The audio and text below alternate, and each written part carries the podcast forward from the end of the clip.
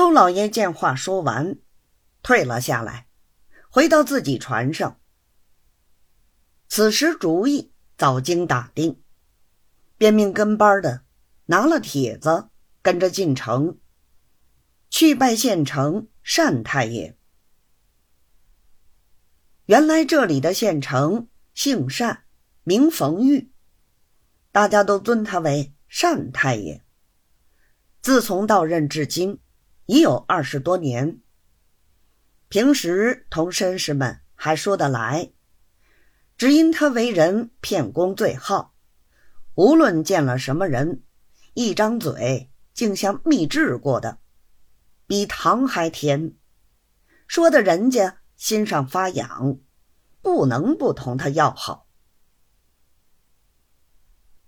延州虽然是座府城，并没有什么大绅士，顶大的一个进士底子的主事，因为发达的晚，上了年纪，所以不到京里去做官儿只在家里管管闲事儿，同地方官往来往来，包揽两件词讼。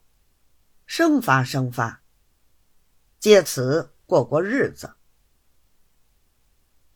虽然也没有什么大进项，比起没有发达的时候，在人家坐冷板凳做猢狲大王，已经天旋地隔了。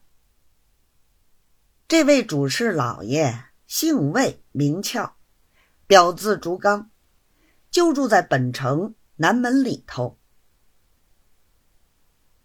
只因本年十月十二是他亲家生日，他亲家是屯溪有名的茶商，姓汪名本人，他所以特地预早一个月奔了前去，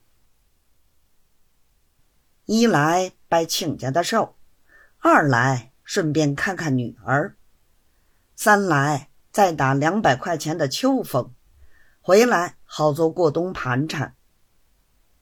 后来延州信息不好，家里写信给他，催他回去。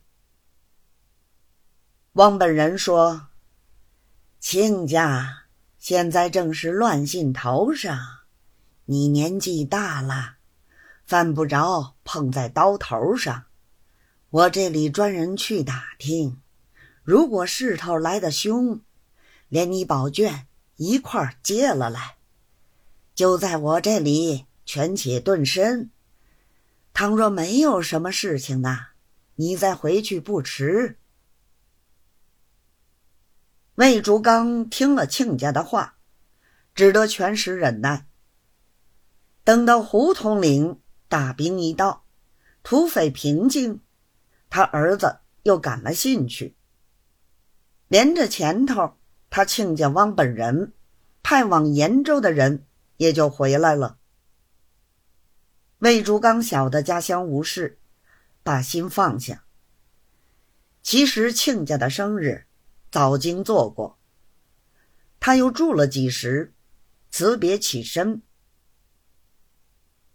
亲家知道他是靠抽风过日子的，于盘缠之外，加送了他二百块钱的年纪。